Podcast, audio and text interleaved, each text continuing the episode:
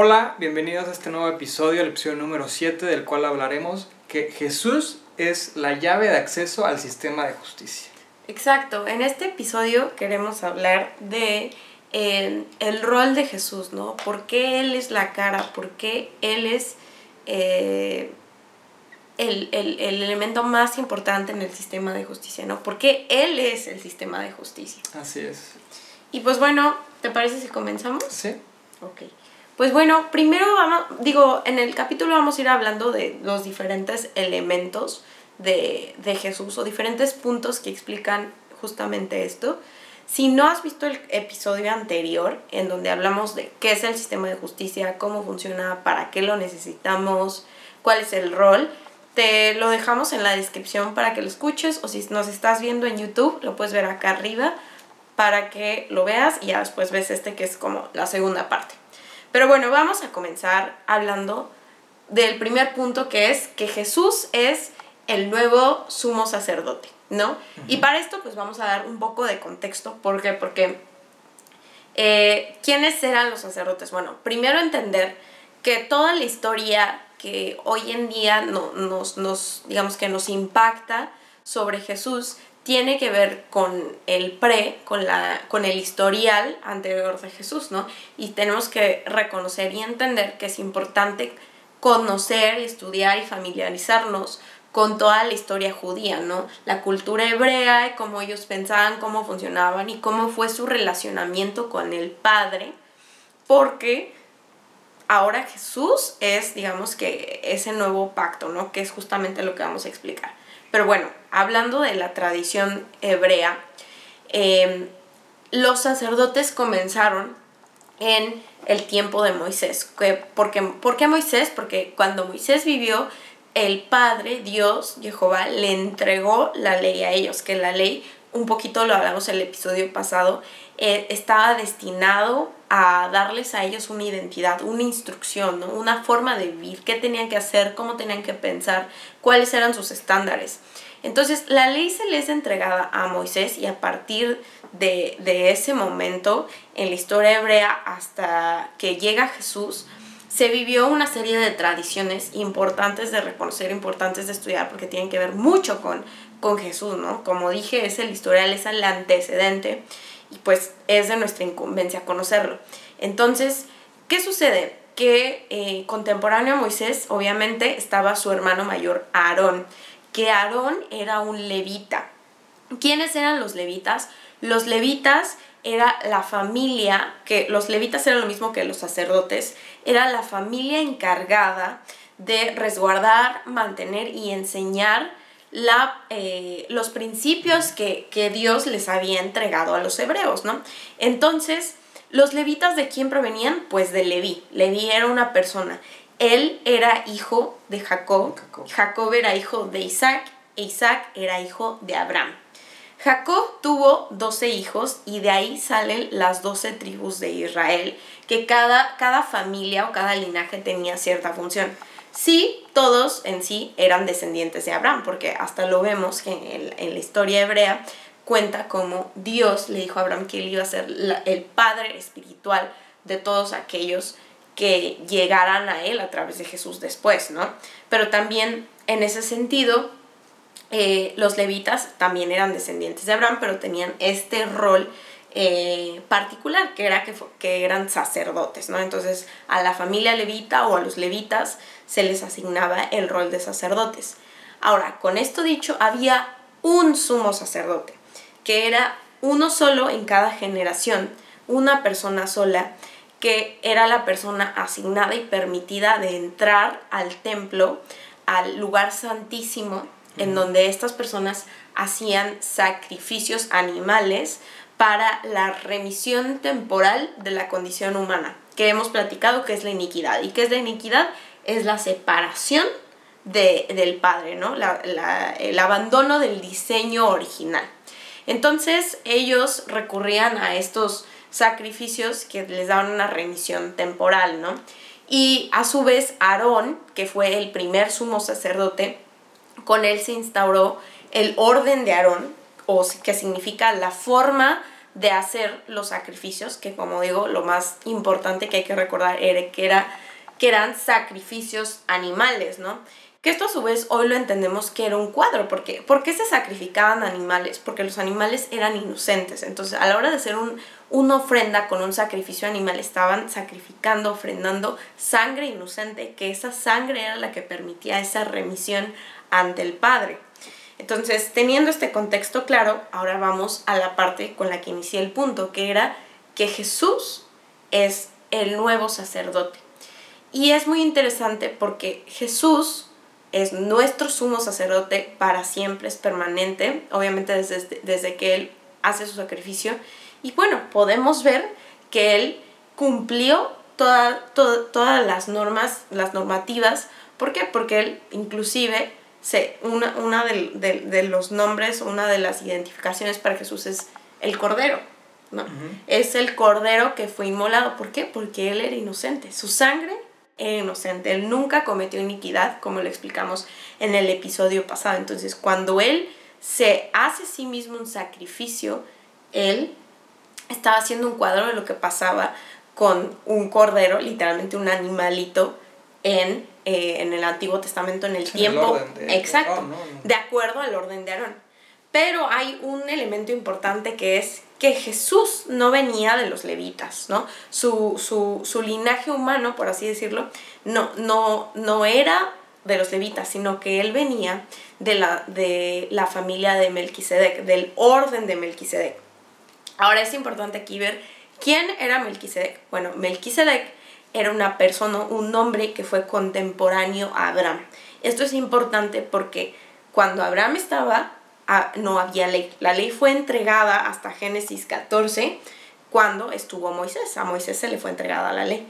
Pero antes de Moisés no había ley tal cual como, como la podemos estudiar en la Biblia. Pero em, eh, eh, Melquisedec era contemporáneo a Abraham y lo más importante o interesante de, de observar es que él, número uno, bendijo a Abraham y número dos, él hizo un sacrificio extraordinario porque su sacrificio, aún en los tiempos de Abraham, ya era con animales. De, hecho, debemos de recordar que cuando Dios le pide a Abraham que le entregue a su hijo en sacrificio, a su hijo Isaac, que Abraham está a punto de hacerlo, Dios le dice, ¿sabes qué, Abraham? Ya no lo hagas, ¿no? Y eso a su vez también fue un cuadro de lo que iba a hacer después con Jesús, diciendo, ustedes como humanos no tienen que sacrificar a su, a su propio linaje, a sus propios hijos. El padre responsable que soy lo va a hacer. Yo voy a sacrificar a mi propio hijo. Yo voy a proveer un cordero inocente para esa remisión permanente de, de la condición humana, ¿no? Que justamente pasó con Abraham, ¿no? Le dice, ¿sabes qué? Siempre, ¿no? Yo te proveo un cordero, que en ese momento fue un animalito. Entonces, desde esos tiempos ya se, se, se estilaba ese sacrificio eh, animal. Pero Melquisedec no, él, él dio una ofrenda de pan y vino, de pan y vino, que es muy interesante porque eso a su vez también es un cuadro de lo que pasó con Jesús. Jesús, en la última cena, la, noche anterior a, a, ser llevado, eh, él está con sus discípulos y están llevando a cabo esta tradición que es pesa, que es la tradición de los panes sin levadura, en donde en donde eh, justamente, ¿qué hacían? Eh, consumían pan y vino, ¿no? Pero él en, esta noche, celebrando eh, esta convocatoria, él bendice a la humanidad entera y quienes están en representación, sus discípulos, y les dice, tomen este pan, que es mi cuerpo, y este vino, que es mi sangre, que va a ser ya la remisión completa y permanente, ¿no? Entonces, todo eso indica y nos lleva a entender cómo es que Jesús al hacer su sacrificio se vuelve nuestro sumo sacerdote, ¿no? Entonces ya no necesitamos a una persona, a un sumo sacerdote en cada generación que esté haciendo esta remisión temporal, sacrificios de remisión temporal, sino que ya hay un sumo sacerdote que ya hizo un sacrificio, ¿no? Que fue el mejor sacrificio que fue mejor que Abraham, que fue mejor que Melquisedec, que fue mejor aún su forma de hacer las cosas que el orden de Aarón, ¿no? Entonces, entender esto, obviamente, eh, nos ayuda, ¿no? Y ahorita, Alfredo, quisiera que nos ayudaras entendiendo un poco a Melquisedec, pero quiero leer eh, Hebreos 7, 11 al 17, porque aquí se explica, el autor de, de Hebreos nos explica todo esto, ¿no? En, eh, de forma escritural. Pero es importante entender eso, ¿no? Que nosotros, después del sacrificio de Yeshua, vivimos bajo ese nuevo orden sacerdotal. Entonces ya no estamos en lo que se acostumbraba, que lo que se necesitaba antes, ¿no? Sino que hoy ya tenemos lo que necesitamos con Yeshua como nuestro nuevo sacerdote según el orden de Melquisedec. Así es. Y voy a leer Hebreos 7, 11 al 17. Entonces, si el sacerdocio de Leví, sobre el cual se basó la ley mosaica, hubiere podido lograr la perfección que Dios propuso, ¿por qué fue necesario que Dios estableciera un sacerdocio diferente con un sacerdote según el orden de Melquisedec, en lugar del orden de Leví y Aarón? Y si se cambia el sacerdocio, ¿también es necesario cambiar la ley para permitirlo? Pues el sacerdote a quien nos referimos pertenece a una tribu diferente, cuyos miembros jamás han servido en el altar como sacerdotes. Ahí está Melquisedec. Lo que quiero decir es que nuestro Señor vino de la tribu de Judá y Moisés nunca habló de que los sacerdotes provinieran de esta tribu. Versículo 15. Ese cambio resulta aún más evidente ya que ha surgido un sacerdote diferente, quien es como Melquisedec. Jesús llegó a ser sacerdote no, no por cumplir con la ley del requisito físico de pertenecer a la tribu de Leví, sino por el poder de una vida que no puede ser destruida. Y el salmista lo señaló cuando profetizó, Tú eres sacerdote para siempre, según el orden de Melquisedec. Aquí cuando habla del salmista está hablando de David. David profetizó que iba a haber un nuevo sacerdote permanente que iba a llevar a cabo esta remisión de la condición humana, ¿no? Y Jesús vino a cumplir con esa profecía directamente de David. Así es. Y aquí es bien interesante porque entendamos que toda la ley y, todo lo que era el orden de Levítico, pues era un tipo de Jesús, ¿no? Un tipo de lo que venía a ser Yeshua en nuestras vidas, ¿no? Pero temporal, ¿no? Todo lo que ellos hacían era temporal. Entonces, por eso es que Jesús no viene del linaje, ni del, ni del linaje de los levitas, ni del orden de, de, de, Aarón. de Aarón, ni de los levitas, ¿no? Aquí bien lo dice. Bien. De hecho, viene de la tribu de Judá y estos no estaban diseñados para estar ahí. Pero entonces entendamos bien quién es Melquisedec, ¿no? Y la palabra Melquisedec literalmente significa rey de justicia, ¿no? Podemos aquí interpretarlo que Melquisedec significa rey de justicia y se puede partir en dos, que es Melech, que significa rey, príncipe, reino, rey, y Sedek o Sedaká, que significa equidad, justamente, justicia, justo y recto. Entonces, esto es bien interesante porque ese es el orden que vino a ser Jesús, que vino a ser Yeshua en nosotros, vino a establecer justicia. Él es la justicia para nuestras vidas. Por eso es que Él no vino de un, un orden temporal, él vino de un orden eterno, de un orden que fue establecido desde antes que la ley la dada Moisés. Es decir, Yeshua, en el momento que él reparte pan y vino, demostró de dónde venía su sacerdocio y, y demostró de dónde venía su autoridad.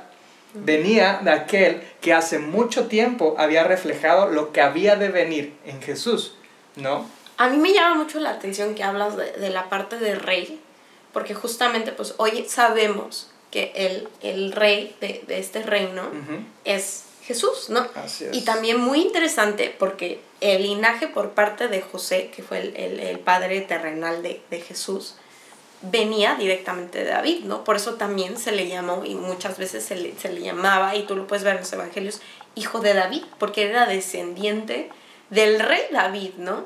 Entonces también es tan interesante que en su linaje incluía esta parte de autoridad como rey. Así es. Entonces ahorita vamos a hablar de algunos puntos que a mí, a mi parecer, fueron muy importantes. Ok. Cuéntanos. Otro de estos puntos importantes es que Jesús fue movido por el linaje o la línea sacerdotal del rey de justicia. ¿Por qué? Porque justamente la justicia de Jesús es traer de vuelta el diseño original. Y después vamos a hablar un poquito de lo que hablaba Jesús y de lo que enseñaba Jesús. La justicia de Jesús es suplir necesidades completas y permanentes, ya no temporales, ¿no? ahora sí que el orden levítico era temporal, tenía un lapso de tiempo, ese, ese cordero, ese animal, era un periodo de tiempo, ya el siguiente año tenías que hacer lo mismo y lo mismo y lo mismo, ¿no?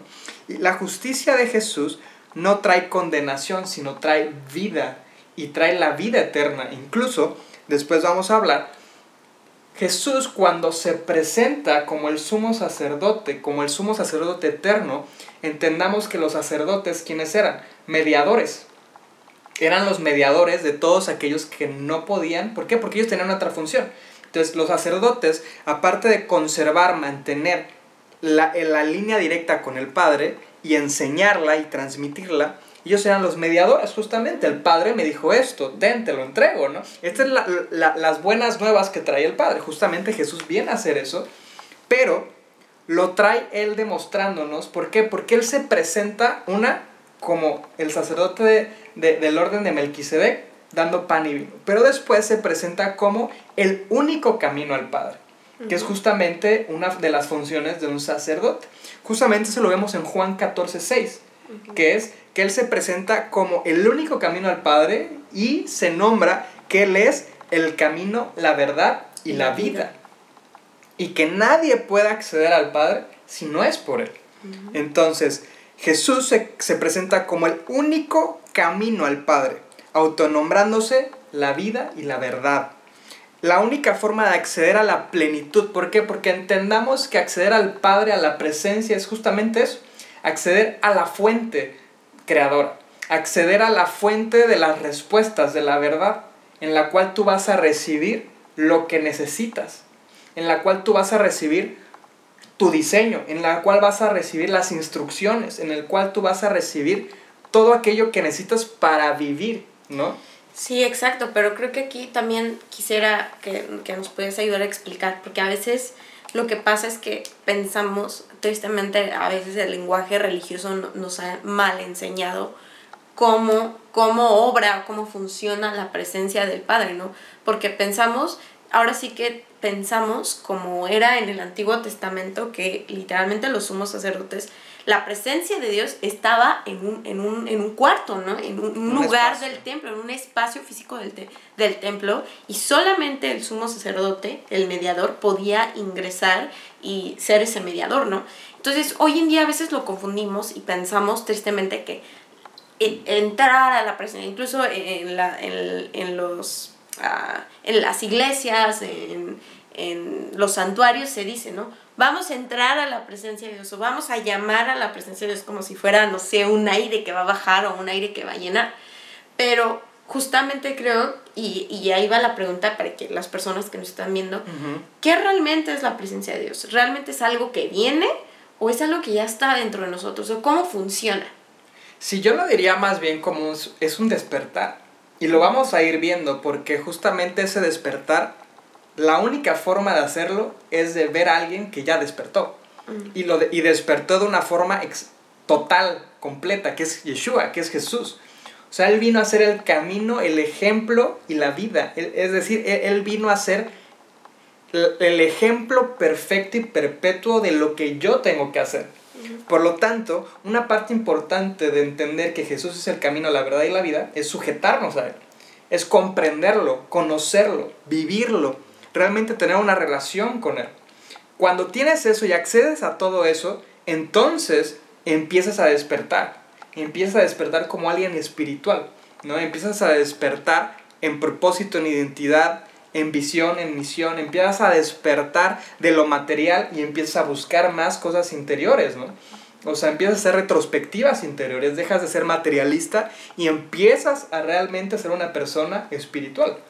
Ok, entonces quizás podríamos verlo a veces cuando dicen, bueno, es que también luego muchas veces se dice, Dios está dentro de mí, ¿no? No, no es que literalmente Dios esté aquí adentro, sino más bien que lo llevo dentro de mí, que e, ese despertar espiritual está en mi interior, ¿no? En mi, en mi, en mi parte espiritual.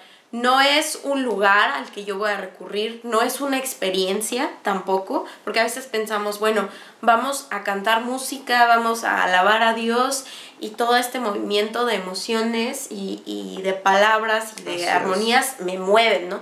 Pero realmente no es eso, sino es más bien, como tú lo describes, un despertar que creo que más bien eso explica, tiene más lógica, más sentido para entender cómo es que nosotros podemos tener acceso a ese estado de plenitud. O sea, el, estado de plenitud no, es, no viene de afuera, no viene de una paz exterior, sino que soy yo, digamos que expresando o manifestando ese estado de shalom en mi interior, de adentro hacia afuera. Justamente, ¿no? Y eso es el despertar, ¿no? Por eso justamente le llaman nacer de nuevo, ¿no? Y, justo los, uno, de los discípulos dice, ¿cómo vamos a volver de, de, a nuestra madre? No, no, no, en realidad es un despertar espiritual, de quién eres en verdad, ¿no? La espiritualidad revela la verdad y, y desmitifica las mentiras, ¿no? A veces les hemos, le hemos dado un valor mayor a lo material cuando en realidad el valor verdadero es lo que no es material, ¿no? Lo que no se ve. Y también Jesús se muestra en este aspecto cuando hablamos que para acceder a la verdad al camino y la vida, tenemos que sujetarnos a él. Sujetarnos en realidad es conocerlo, comprenderlo y imitarlo, ¿no? En la medida de lo posible, ¿no? Y justamente esto nos demuestra otra personalidad que esta parte no la reveló ni Jesús, sino el Padre. ¿Qué? ¿Qué? ¿Cuál fue? La revelación que le da el Padre a Pedro cuando Jesús se presenta como la llave de acceso al sistema de justicia. Y esto lo encontramos en Mateo 16, 15 al 20, que es cuando empieza una charla entre, entre Jesús con los discípulos que le dice, ¿quién dicen ustedes que soy? Y Pedro se levanta y dice, tú eres el, mes, el Meshach, tú eres el, el, hijo de Elohim, ¿no? Y, y dice, esto Pedro no te lo ha revelado ningún hombre, ninguna doctrina de hombre, sino mi Padre que está en los cielos. Entonces, esto es bien interesante porque aquí en este caso Jesús se revela como la llave que te da acceso a caminar en esa vida, en, esa justicia, ¿no? Pero esta revelación la da el Padre. Pero esto es bien interesante, justo lo estábamos platicando hace unos momentos, que era entender pues los fariseos lo veían, veían a Jesús. Los discípulos pues también lo veían, pero ellos tenían algo, tenían fe en Jesús. Tenían fe en que Jesús realmente era el Mesías, en que Jesús realmente era la verdad, el camino. Entonces la fe de los doce discípulos fue lo que los llevó a acceder a la revelación del Padre. Entonces la revelación genuina y la revelación de la identidad completa de Jesús solamente la da el Padre. Y esa es una llave que nos da acceso al camino de justicia. Entonces, ¿qué quiere decir todo esto? Que para que yo tenga acceso a la justicia del Padre y al sistema de justicia, ¿qué tengo que hacer yo? Creer y tener fe en Jesús. Mm. Esta fe me va a llevar a una posición delante del Padre, la cual me va a derramar la identidad verdadera de Jesús. Y la identidad verdadera de Jesús me va a proyectar hacia una vida de justicia. Es decir, yo voy a pasar al sacerdocio y al linaje y al orden de Melquisedec, del rey de justicia. ¿Para qué? Para que yo haga justicia. ¿Y qué es la justicia? Volver todo al orden y al diseño original.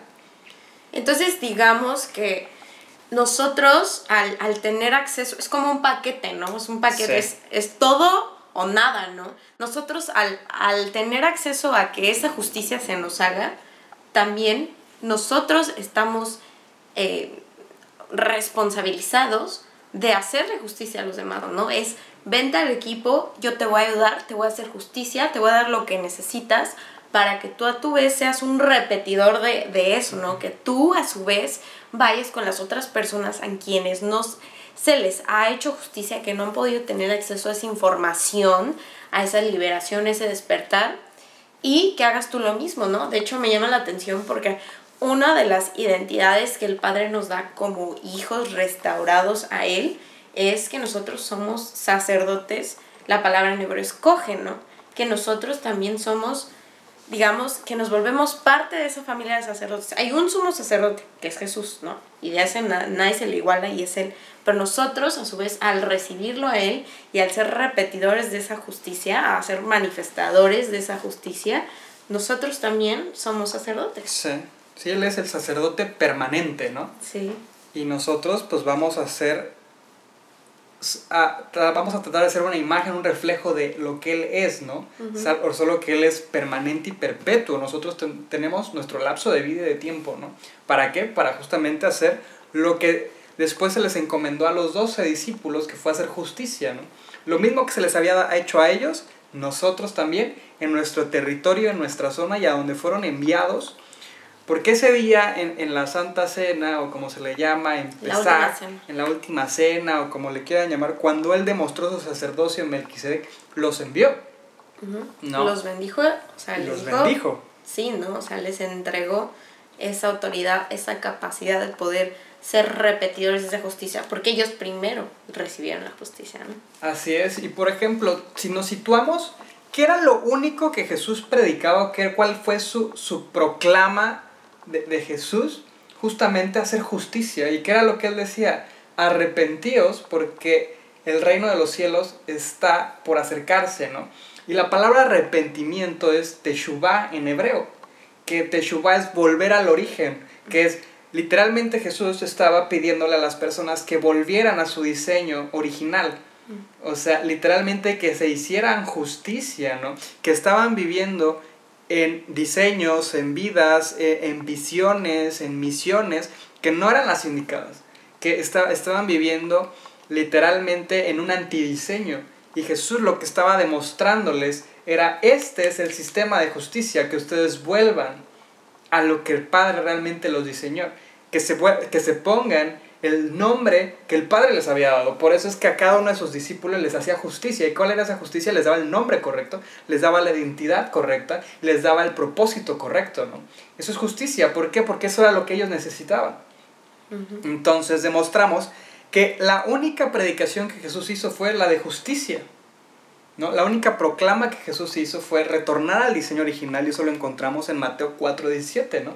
Justamente cuando decía, y Jesús comenzó a predicar, a decir, arrepentíos, teshuvah, porque el reino de los cielos se ha acercado. Y, parte de esto también nos lleva a, a, qué más nos enseñaba Jesús. Y me encanta cómo es que el nuevo sacerdocio, o en este caso volver al diseño original de Melquisedec, del rey de justicia, él dice, ok, la ley es esto, pero yo se la resumo. Esta es la nueva ley que yo les doy, que es la ley del amor. Mm. Que, ¿Cuál era la ley del amor? Era la ley que venía del, del, sacerdocio del rey de justicia, que era, en esto les resumo toda la ley y los profetas. Amar a Dios por sobre todas las cosas, llama a tu prójimo como a ti mismo, ¿no? Y aquí comprendemos uno de los de las simientes y una de las semillas más profundas del sistema de justicia, que es el amor. El amor nos hace justicia. El sacrificio de Jesús fue en amor. Y ese amor es el que nos hace justicia, ¿no? Es el que nos justifica y nos, y nos envía al diseño original. Eso está bastante interesante, ¿no? Ver el contraste entre la ley anterior, la ley mosaica y el orden de Aarón y cómo se, eso se, se, digamos que se termina y comienza una nueva ley, ¿no? La ley del espíritu de vida, la ley del amor, un nuevo orden, que es el orden permanente y mejor de Jesús. Y justamente eso me gusta, porque de hecho en Primera de Juan habla de eso, ¿no? De que el que conoce a Dios ama, ¿no? Es, es como eh, ese pasar la antorcha, ¿no? Que, Jesús nos hace a, a, todos nosotros, a todos los que recibimos justicia, es te hago justicia, te paso la antorcha de amor y ahora tú ve y replica, ¿no? Replica esa justicia por amor, ¿no? Porque tú fuiste amado, ¿entiendes? Que ahora puedes amar y, y, que es, tu responsabilidad amar, porque cuando amas eso conlleva muchos actos hacia tu prójimo, ¿no? Hacia, hacia el Padre, hacia ti mismo y hacia tu prójimo. Y, y después vemos cómo cada uno de los doce discípulos, bueno, menos Judas, ¿verdad? Replicaron lo que hizo Jesús, ¿no? Y cada uno vivió en amor por lo que Jesús les entregó a cada uno de ellos. Y vivieron haciendo justicia y amando, e incluso Pablo, ¿no? Saulo de Tarso se le fue encomendado, se le fue entregada la justicia y después él hizo justicia, ¿no? Entonces, ¿cómo tú puedes identificar a alguien que vive en justicia? Y es justamente ver el estilo de vida de Jesús. Jesús, ¿cómo trataba a los demás, Jesús cómo se desenvolvía con los demás, ¿no? Y yo rápidamente puedo observar, o sea, Jesús era compasivo, eso lo encontramos en Mateo 20, 34, Jesús era misericordioso en Gálatas 5, 22, Jesús era justo en Colosenses 4, 11 y Jesús era obediente, e, eso lo encontramos en Hebreos 5, 8. Jesús siempre se comportó en justicia y esta justicia y este amor se lleva a ser compasivo, en ser misericordioso, en ser justo, en ser obediente y podemos agregarle muchas cosas más. Pero estos son parte de los ingredientes de tener un estilo de vida en justicia, ¿no? Que viene envuelto en muchas más beneficios, muchas más virtudes que es parte de la justicia, ¿no? Porque a veces diríamos, hijo, alguien injusto es alguien que quizás vemos a alguien arrogante, o no sé, ¿verdad? A veces nos imaginamos cosas de, la justicia, pero alguien que es justo es alguien muy humano. Alguien que entiende la identidad del ser humano y entiende la identidad de su prójimo, ¿no? Sí, claro, yo creo que aquí entra, pues bueno, tener presente cuál es el, el significado de la justicia, ¿no? Que lo hemos mencionado anteriormente, pero que es no darle a cada quien lo que yo creo, lo que yo quiero o lo que se merece, sino darle lo que, lo que necesita, ¿no? Y eso también te da obviamente entender y, llevar, llegar a ese punto de sentido humano, como tú dices, ese sentido de empatía con mi prójimo para entender qué es lo que necesita que yo haga por esta persona, ¿no? Y justamente creo que ese es el, mucho del estilo de vida de Jesús, ¿no?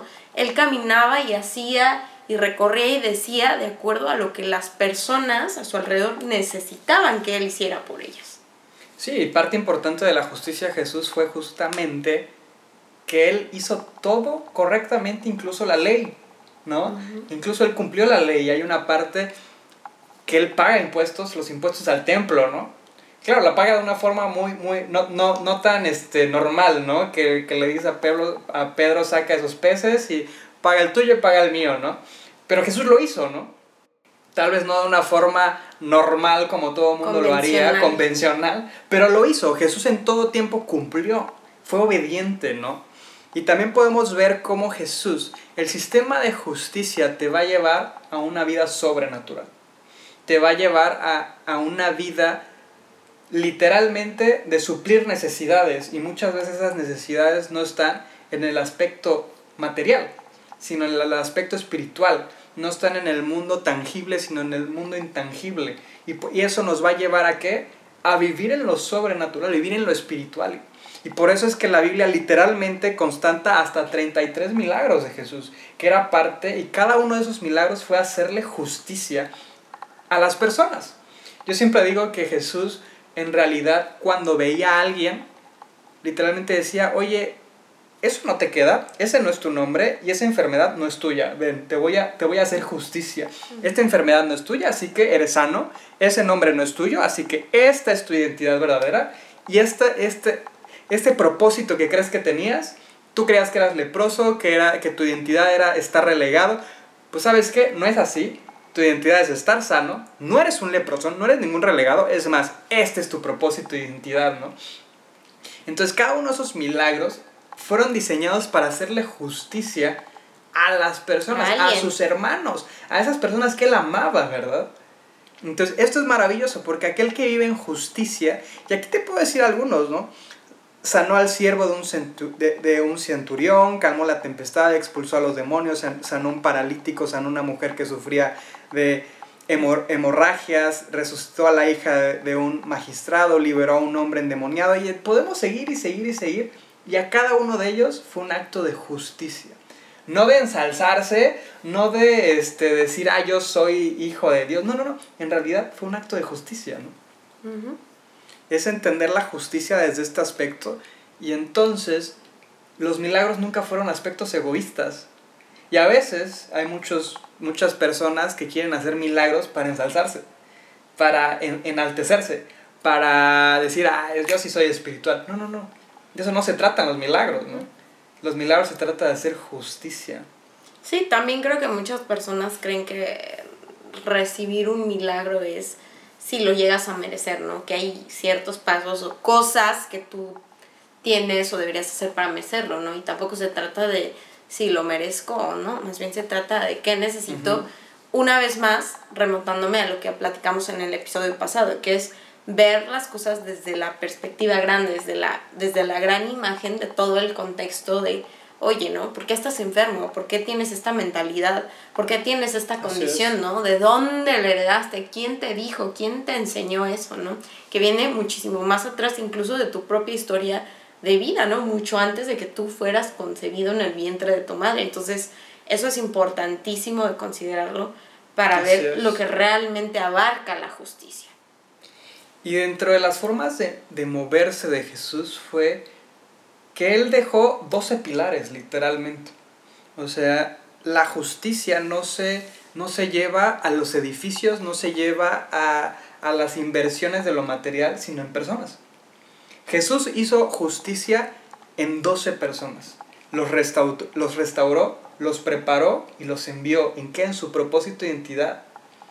Y esto, a su vez, estos 12 llevaron a otros 12, a, a otros y a otras y otras personas, ¿no? A multiplicar esa, ese, ese sistema de justicia, ¿no? Que hasta el día de hoy podemos palpar y podemos vivir, ¿no? O sea, literalmente el sistema de justicia es muy, muy, muy, muy muy fértil, muy fructífero, ¿no? Y, esto es bien importante. Leemos en Juan 14, 12 y en verdad les digo, el que cree en mí, las obras que yo hago, él las hará también. O sea, fuimos enviados a replicar lo que Jesús hizo. Claro, entendiendo siempre de quién nosotros venimos. Yo no reflejo a Alfredo, Aileen no refleja a Aileen.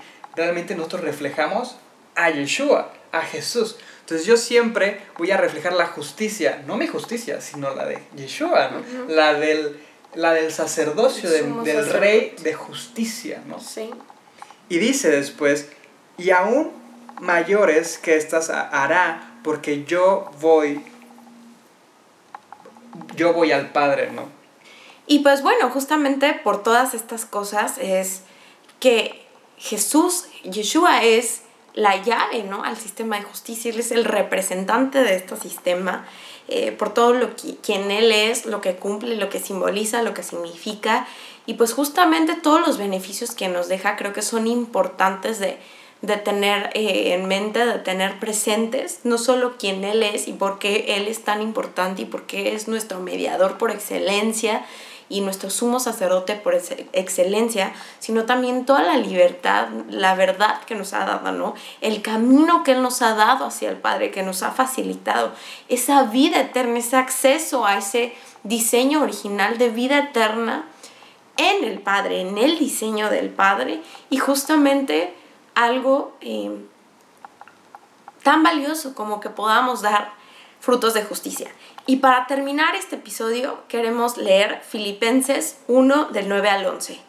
Y esto es mi oración, que su amor pueda desbordarse más y más en pleno conocimiento y profundidad del discernimiento, para que puedan determinar lo que es mejor, a fin de que sean puros y sin culpa para el día del Mesías, del Mashiach llenos de frutos de justicia que vienen por medio de Yeshua Hamashiach, Jesús el Mesías, para la gloria y alabanza de Yahvé, de nuestro Papá Celestial.